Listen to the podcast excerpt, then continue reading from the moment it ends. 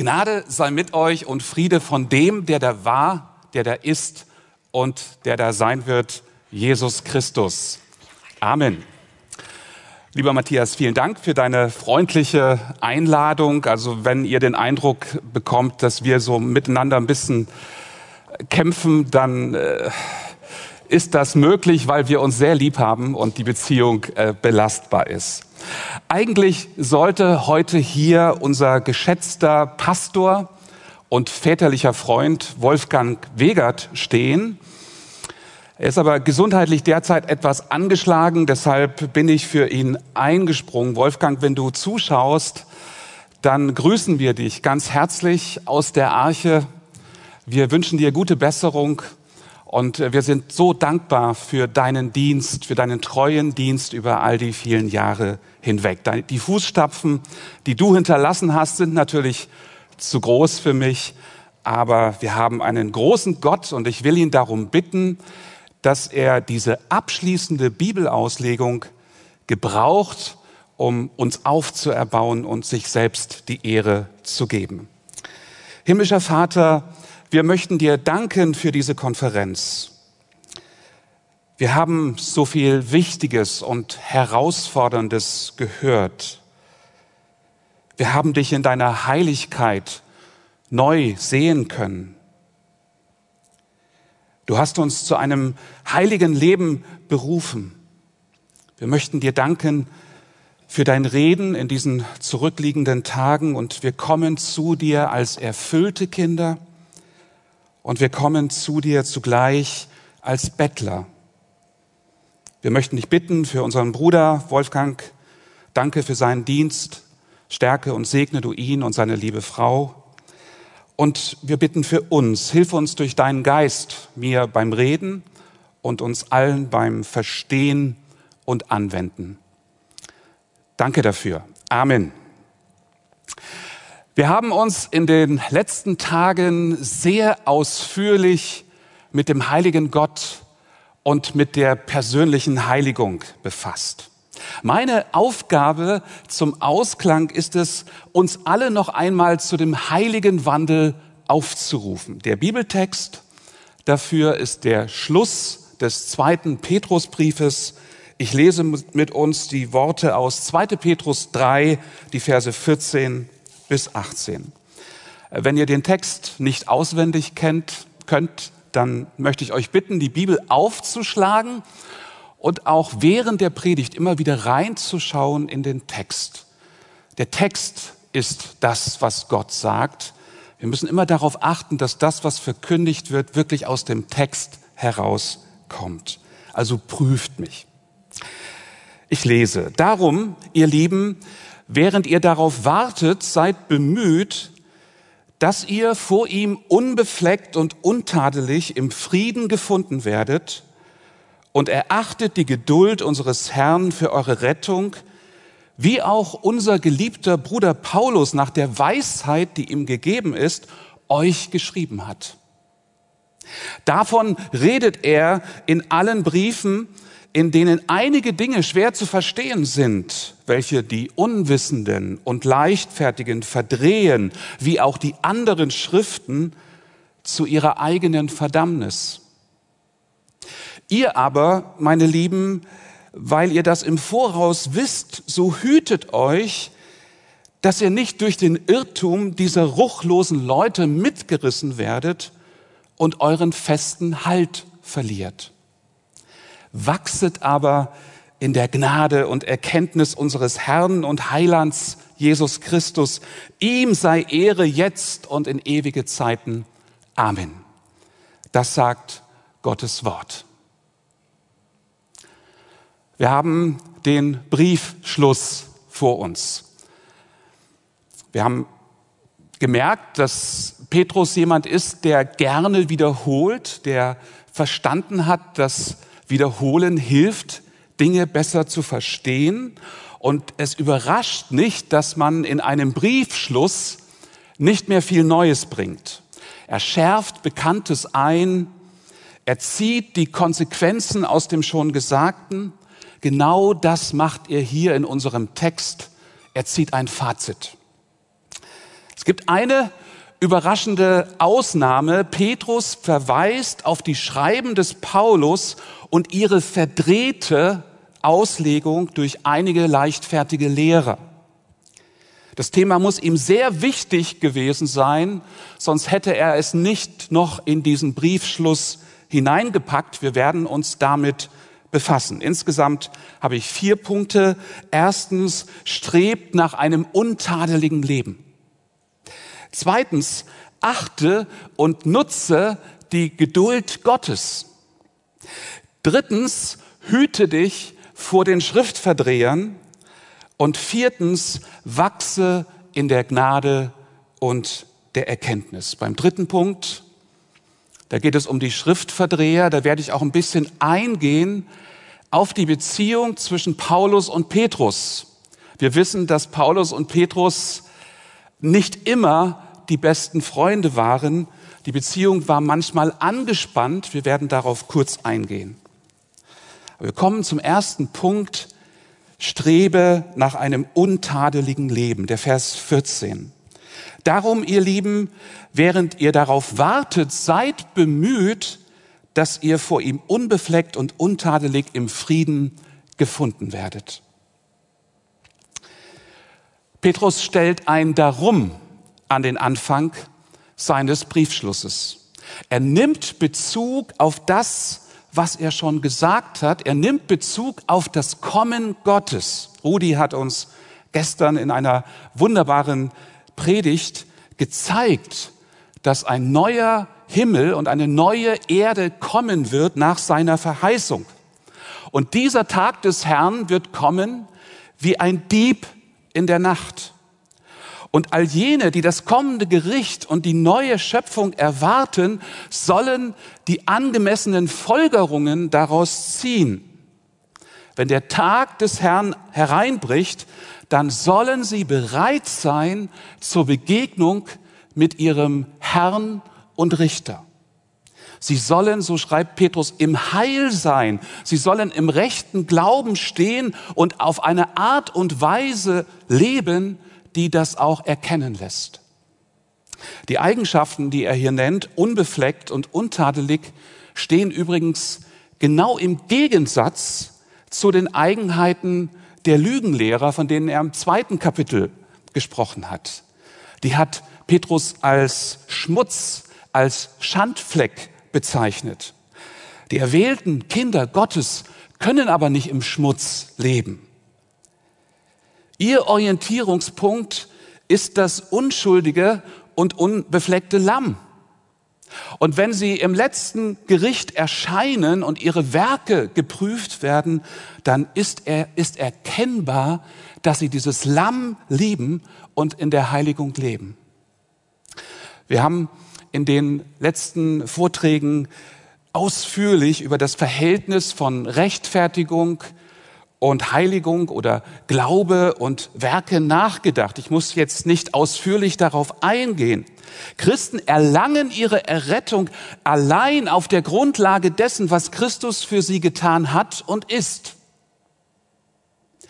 Jesus hat uns mit dem Vater versöhnt. Wir wissen, dass wir allein durch den Glauben an Christus gerechtfertigt sind und deshalb Frieden mit Gott haben. Aber diesem rettenden Glauben folgen gute Werke. Ich sage es nochmal anders. Diese Werke sind kein Versuch, um vor Gott gerecht zu werden. Es ist umgekehrt. Weil Gott uns gerecht gesprochen hat, haben wir gottesfürchtige Herzen erhalten und wir lieben Gott. Das Herz schlägt nun für Gott. Es gibt unserem Leben eine neue Ausrichtung. Es ist eben nicht so, wie es Karl Barth mal gesagt hat. Er sprach davon, ein Christ dreht sich, wenn er zum Glauben kommt, um 360 Grad. Es ist eigentlich gar nicht erkennbar, dass er Christ geworden ist. Das Leben geht so weiter wie vorher. Nein, das ist nicht so. Wer Christus kennt, ist nicht mehr blind sondern er kann sehen. Er lebt im Licht und dieser Glaube bringt gute Früchte hervor. Insofern möchte ich dich nochmal eindrücklich ermahnen, diesen Ruf zur Heiligung, den wir auf dieser Konferenz gehört haben, ernst zu nehmen. Setze alles daran, das ist das, was Petrus hier sagt, untadelig vor deinem Herrn zu erscheinen. Es geht darum, alles zu geben. Aber wir müssen ja aufpassen. Wenn er sagt, dass wir uns bemühen sollen oder dass wir alles geben sollen, dann wird deutlich, dass die Heiligung ein lebenslanger Prozess ist. Wir sind nicht irgendwann fertig hier auf der Erde. Wir haben Frieden mit Gott, weil wir eingekleidet sind mit der Gerechtigkeit Christi. Und dieser neue Stand vor Gott gibt unserem Leben eine neue Richtung. Und zu dieser neuen Ausrichtung gehört auch die anhaltende Bußbereitschaft. Es gibt keine Phase im Leben des geheiligten Gläubigen, in der die Vergebung der Sünden nicht absolut zentral für die Beziehung zu Gott dem Vater ist. Also wenn du wissen willst, ob du in der Heiligung stehst, dann denk mal darüber nach, ob dir deine Sündhaftigkeit bewusst wird, ob du darunter leidest, wie oft du das Ziel verfehlst, wie oft nicht die Liebe zu Gott dem Vater dein Leben bestimmt. Wir brauchen Jesus jeden Tag, ja jeden Augenblick als unseren Erlöser, als unseren Herrn und auch als unseren Mittler. Wenn du Heiligung so verstehst, als ob du ohne Verbundenheit mit Jesus lernen könntest, Gott gehorsam zu sein, dann ist dein Heiligungsverständnis nicht evangeliumsgemäß. Die Heiligung lebt von der Gemeinschaft mit Christus. Petrus weiß das. Er hat selbst versagt. Wir lesen, er hat bitterlich geweint und er empfing Vergebung. Und Jesus sagte zu ihm, weide meine Schafe. Der schottische Pastor und Evangelist Robert McChaney, er war nicht nur ein großer Prediger, er hat auch sehr viele Lieder und Gedichte geschrieben, auch Gebete verfasst. Und in einem Gebet sagt er, Herr, mache mich so heilig, wie es ein begnadigter Sünder nur sein kann. Ich glaube, das ist die richtige Einstellung. Wir finden bei Calvin eine ganz ähnliche Gesinnung. Der Genfer Reformator hat ja das Werk des Heiligen Geistes in der Heiligung sehr betont. Er hat es bis ins hohe Alter hinein betont. Und wenn ich davon spreche, bis ins hohe Alter hinein, dann muss ich aufpassen, was ich sage. Ich bin schon älter, als Calvin es überhaupt geworden ist. Calvin ist verhältnismäßig früh gestorben. Er hatte so viele Krankheiten, dass ich sie gar nicht alle aufzählen kann. Gegen Ende seines Lebens konnte er sein Bett nicht mehr ohne fremde Hilfe verlassen. Zudem litt er an Tuberkulose, an Lungenbluten, an Gicht. Und trotzdem versuchte er, so weit es ging, bis zum Schluss einige Arbeiten für den Herrn zu verrichten. Und wenn die Mitarbeiter zu ihm kamen und sich Sorgen um ihn gemacht haben und gesagt haben, hey, mach mal langsamer, dann hat er geantwortet, möchtet ihr etwa, dass mich der Herr untätig vorfindet, wenn er kommt? Er wollte seiner Berufung gemäß leben, bis er das Ziel erreicht, die Herrlichkeit. Aber wie Luther wusste er auch, dass das ganze Leben Buße ist und dass die tägliche geistgewirkte Sündenerkenntnis und Vergebung und Umkehr dazugehört. Es war sein großer Wunsch, sich vor seinem Heimgang von seinen Mitarbeitern noch einmal gründlich zu verabschieden. Und er lud sie Ende 1564 in ein Haus ein und in sein Haus ein und hielt eine Abschiedsbotschaft. Ich möchte euch einen Auszug vorlesen. Er sagte, ich habe viele Schwächen gehabt die ihr ertragen musstet. Und selbst all das, was ich getan habe, ist im Grunde nichts wert. Die schlechten Menschen werden diesen Ausspruch bestimmt ausschlachten. Aber ich wiederhole noch einmal, dass all mein Tun nichts wert ist und ich eine elende Kreatur bin. Ich kann allerdings von mir sagen, dass ich das Gute gewollt habe, dass mir meine Fehler immer missfallen haben und dass die Gottesfurcht in meinem Herzen Wurzeln geschlagen hat. Ich glaube, das ist genau die Gesinnung, die Petrus von uns fordert. Wir kommen zum zweiten Punkt. Achte und nutze Gottes Geduld. Ich möchte erstmal den Vers 15a lesen, da heißt es, und erachtet die Geduld unseres Herrn, erachtet die Geduld unseres Herrn für eure Rettung. Wenn Christen zuversichtlich auf das Ende der Geschichte warten, dann verknüpfen sie die Heiligung mit der Retterliebe. Sie begreifen die Geduld, die der Herr aufbringt, die schafft Rettung. Kinder Gottes kultivieren im Blick auf die scheinbar verzögerte Wiederkunft Jesu eine völlig andere Einstellung als die leichtfertigen Lehrer. Die meinen nämlich, Gott ist bisher nicht gekommen, er wird sowieso nicht wiederkommen, also leben sie nach ihren eigenen Begierden. Die Leidenschaften des gefallenen Herzens lenken ihr Leben. Aber so können Kinder Gottes nicht dauerhaft leben. Sie leben im Licht. Und da ist noch etwas. Sie verstehen, warum Gott noch nicht gekommen ist. Er hat Geduld. Er will nicht, das hat Rudi uns gestern gezeigt, dass jemand verloren gehe, sondern dass jedermann zu Buße finde. Gott will Rettung bringen. Das Evangelium hat mich erreicht, weil Gott Geduld hat. Das Evangelium hat dich erreicht, weil Gott Geduld hat. Und was bedeutet das für uns Christen? Es bedeutet, dass wir andere Leidenschaften entwickeln als die ungefestigten Lehrer.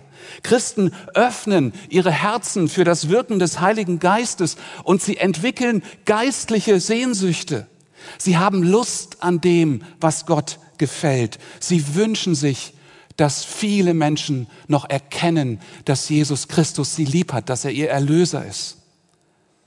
Sie verkündigen das Wort vom Kreuz mit Leidenschaft und Ernsthaftigkeit, denn sie wissen, das Endgericht wird kommen wie ein Dieb in der Nacht. Kennst du diese Retterliebe? Ich muss hier mal unhöflich werden. Es ist ja nicht so, dass wir nicht retten wollen. Wir wollen den Wald retten, wir wollen die soziale Gleichheit retten, wir wollen die Gesundheit retten, wir wollen unsere Schönheit retten, wir wollen alles Mögliche retten. Versteh mich nicht falsch. Ich habe nichts gegen diese Dinge. Vieles ist rettungswürdig und wenn sich Christen, einzelne Christen für die Umwelt einsetzen, dann bin ich dankbar dafür. Christen sollten in diesen Bereichen zupacken. Aber eins ist klar, wir Mitarbeiter in den Gemeinden, wir müssen Prioritäten setzen. Wir können nicht alles tun, was wir gut finden. Unsere Zeit ist beschränkt. Das Gericht wird ganz sicher kommen und das Retten der Wale ist nicht das gleiche wie die Verkündigung des Evangeliums. Ich mag Tiere sehr, aber meine Tierliebe darf meine Retterliebe nicht überschreiben. Ich zitiere mal, was Gott den Gemeindewächtern im Alten Testament, im Propheten Hesekiel Kapitel 3 gesagt hat. Wenn ich dem Gottlosen sage, du musst des Todes sterben und du warnst ihn nicht und du sagst es ihm nicht, um den Gottlosen vor seinem gottlosen Wege zu warnen, damit er am, Wege, am Leben bleibe, so wird der Gottlose um seiner Sünde willen sterben. Aber ich will sein Blut von deiner Hand fordern. Und wenn du den Gottlosen warnst und er sich nicht bekehrt von seinem gottlosen Wesen und Wege, so wird er um seiner Sünde willen sterben, du aber hast dein Leben errettet. Spüren wir den Ernst hinter dieser Hirtenwarnung? Merken wir, dass das indirekt auch etwas mit uns zu tun hat? Merkst du, dass wir als Gemeinde die Pflicht haben, auf den kommenden Tag des Herrn hinzuweisen und unsere lebendige Hoffnung zu bezeugen? Und so will ich uns mal fragen, merken die Menschen, die uns kennen, dass wir uns danach sehnen, dass viele Menschen zur Umkehr führen, finden? Leidest du darunter, dass so viele Menschen Jesus nicht kennen, dass sie verloren gehen, wenn sie Jesus nicht kennenlernen? Ich komme zum dritten Punkt. Hüte dich vor den Schriftverdrehern. Das ist der Vers 15b bis 17. Hüte dich vor den Schriftverdrehern. Ich zitiere.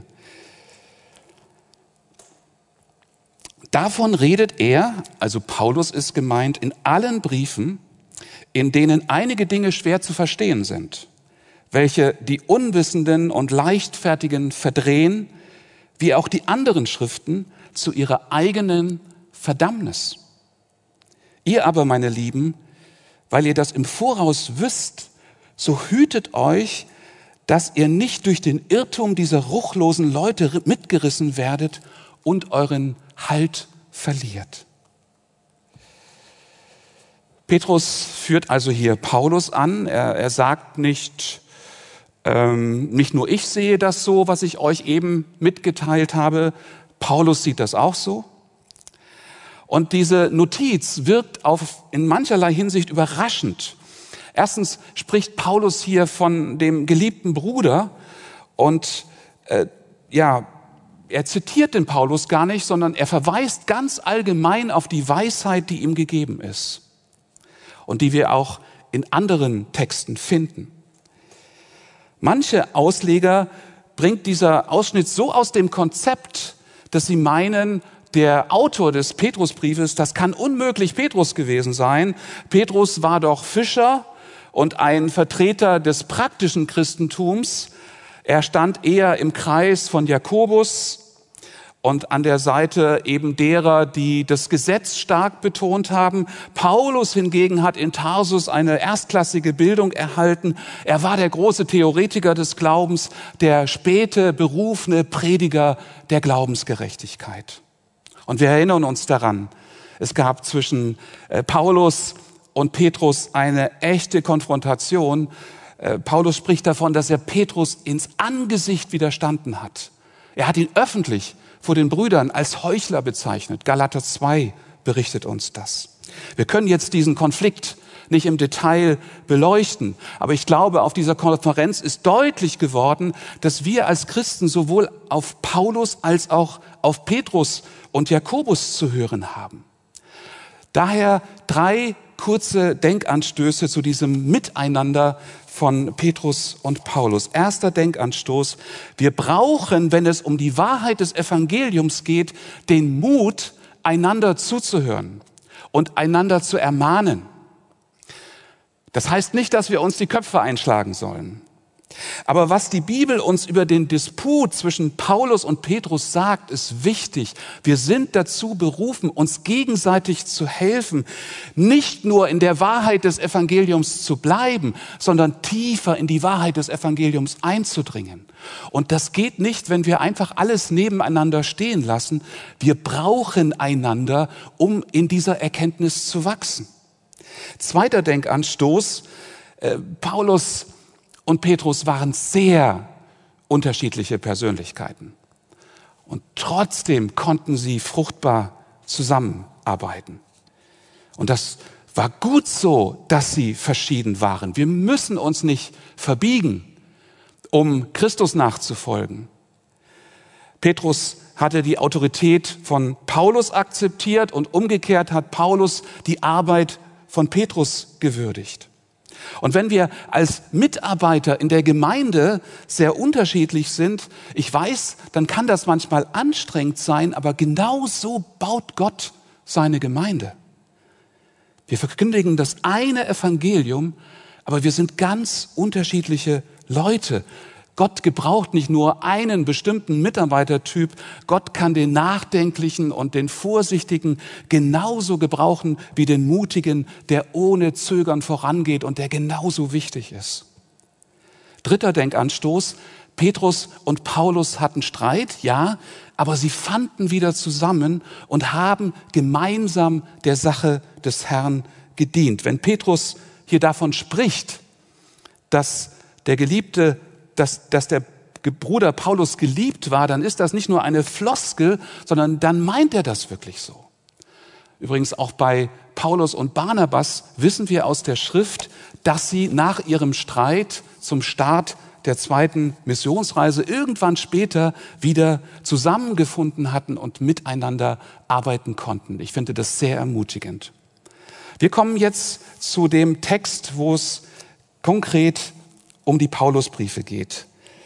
Also er hat davon gesprochen, dass ja diese Dinge verdreht werden, die Paulus da gesagt hat. Und dass das eben etwas ist, was die Verdreher, die Schriftverdreher zu ihrer eigenen Verdammnis tun. Also erstens, jedes Mal, wenn ich diesen Abschnitt lese, tröstet es mich. Ich bin nicht der Einzige, der hin und wieder an der Paulus-Lektüre scheitert.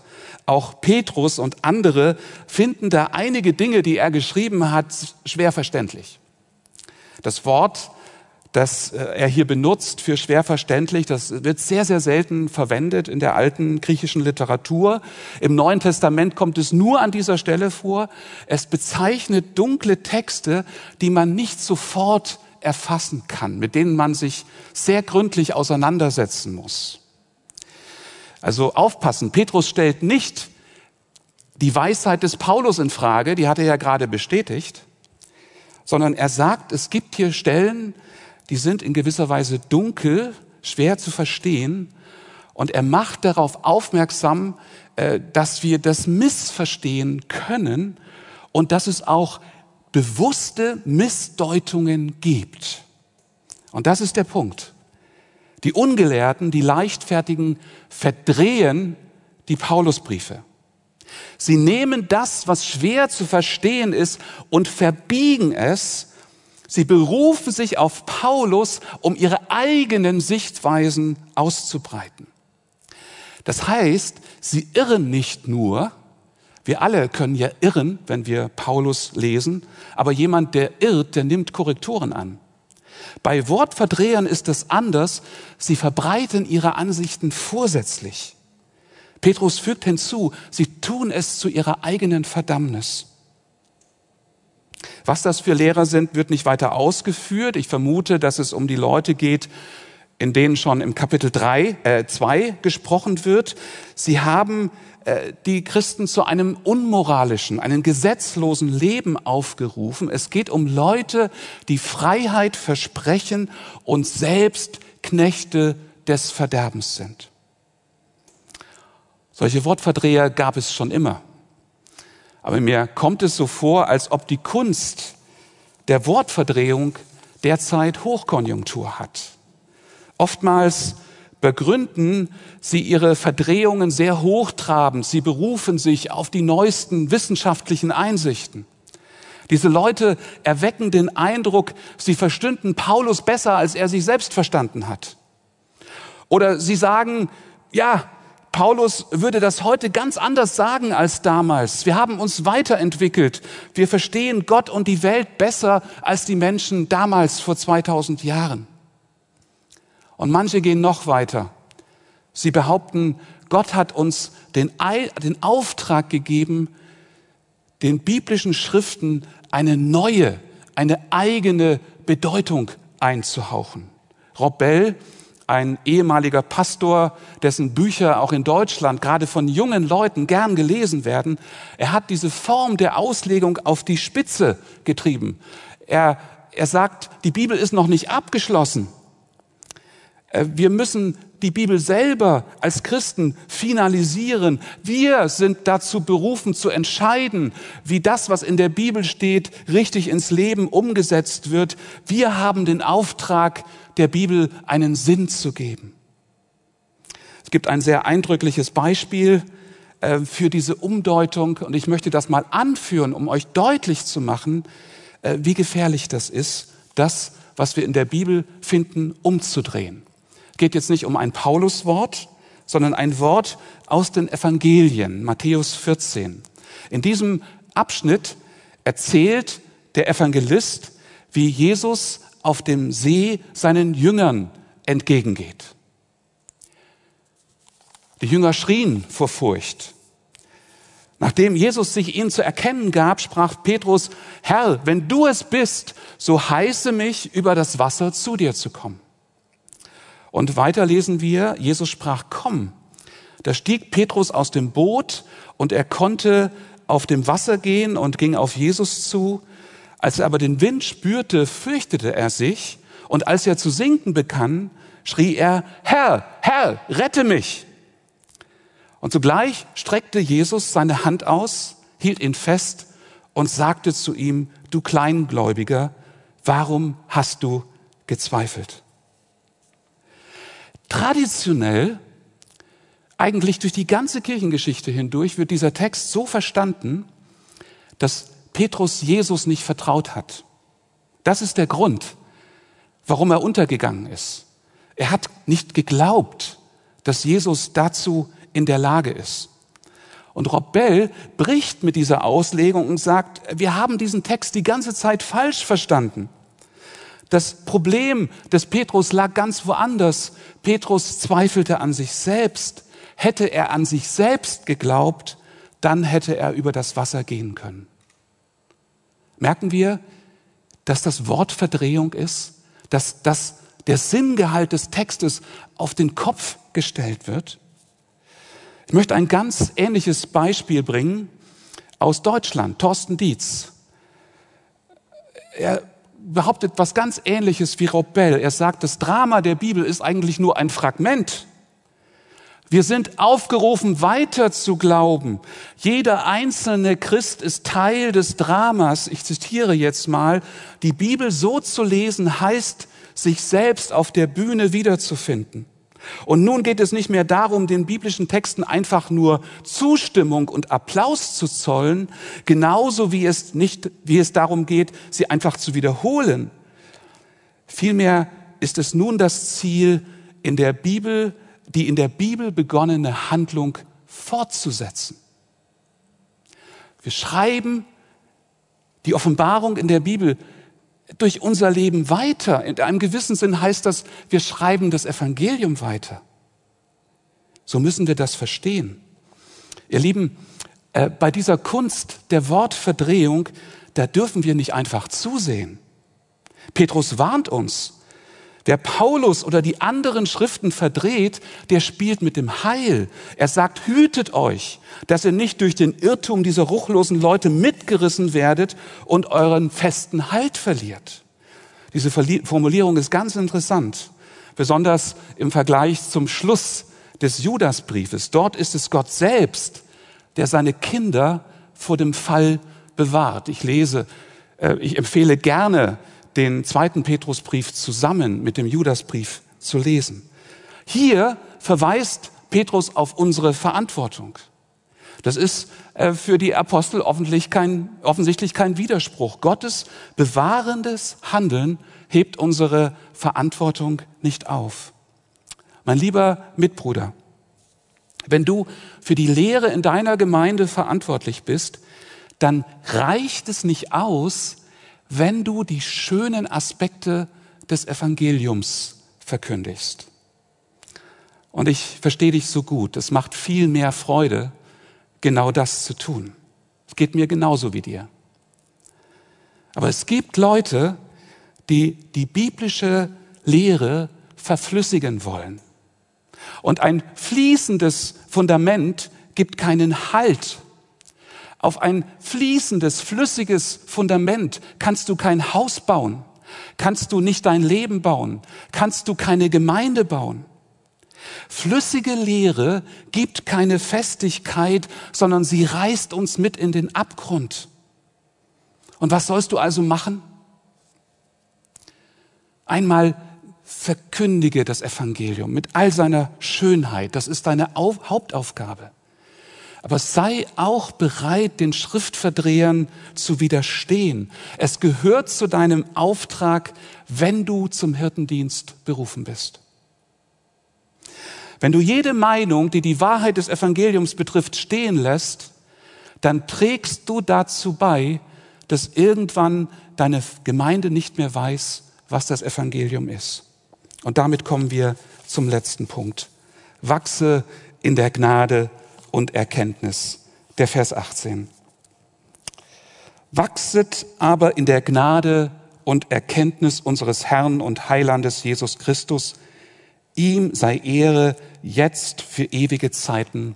Amen.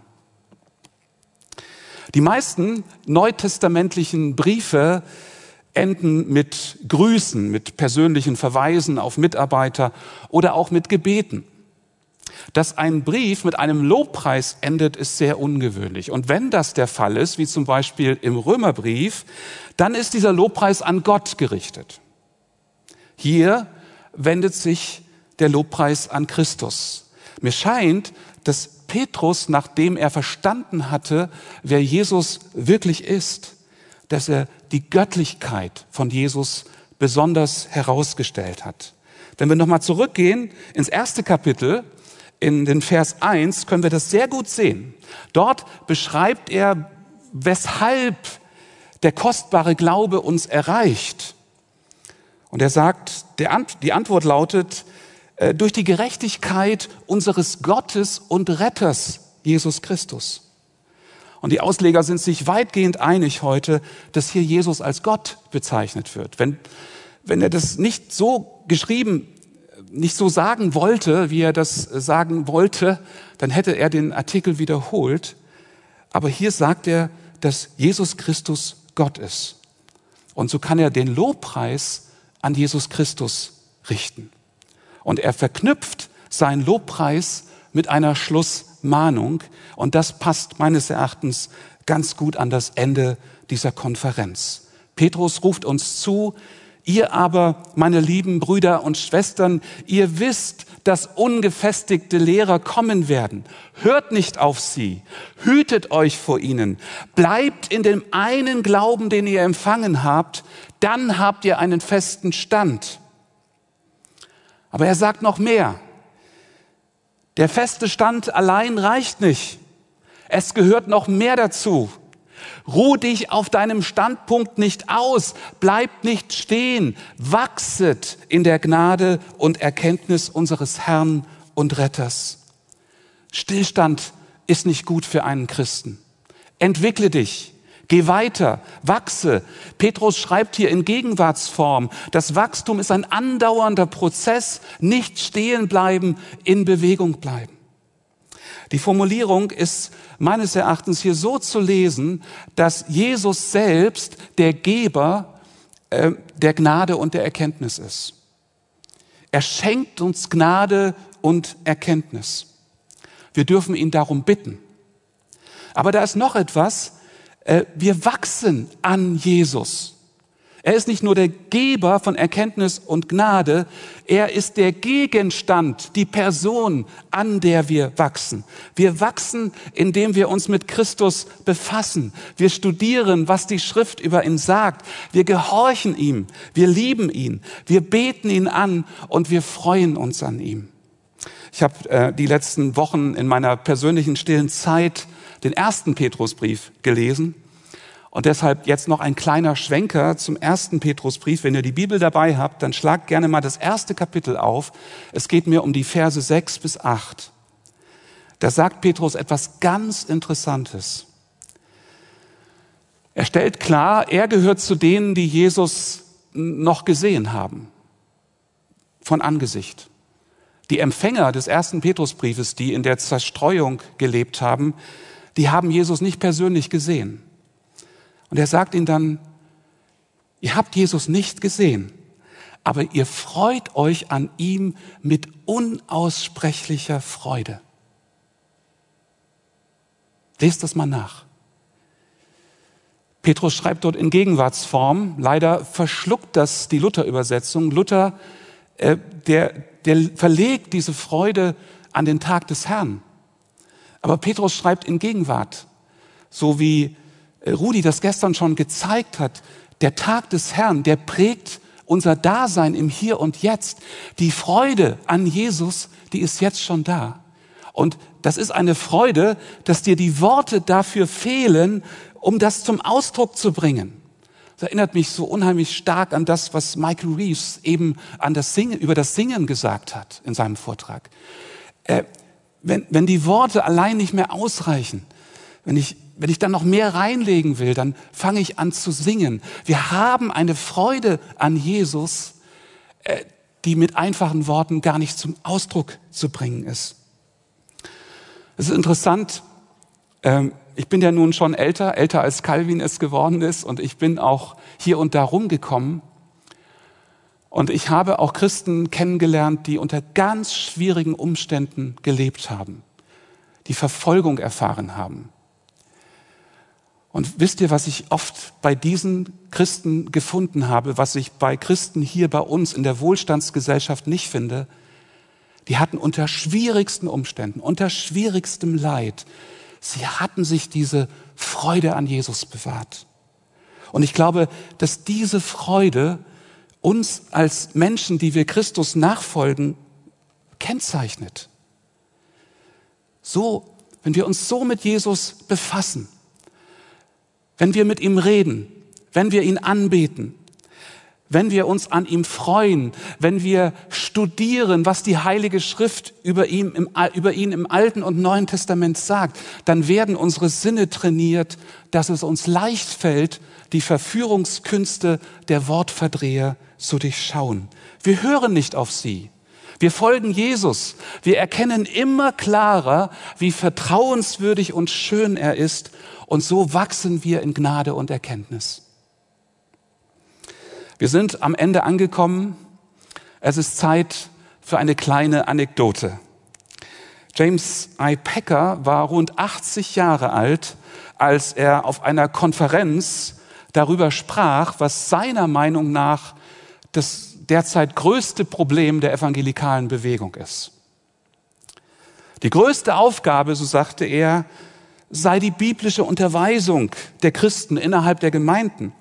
Das Wissen darum, was in der Bibel steht, sei verloren gegangen. Wir müssen uns dieses Wissen neu aneignen. Rund acht Jahre später sprach Pecker nochmal auf einer Konferenz, äh, fast 90 Jahre alt. Und dort erklärte er, dass er inzwischen seine Meinung geändert hat.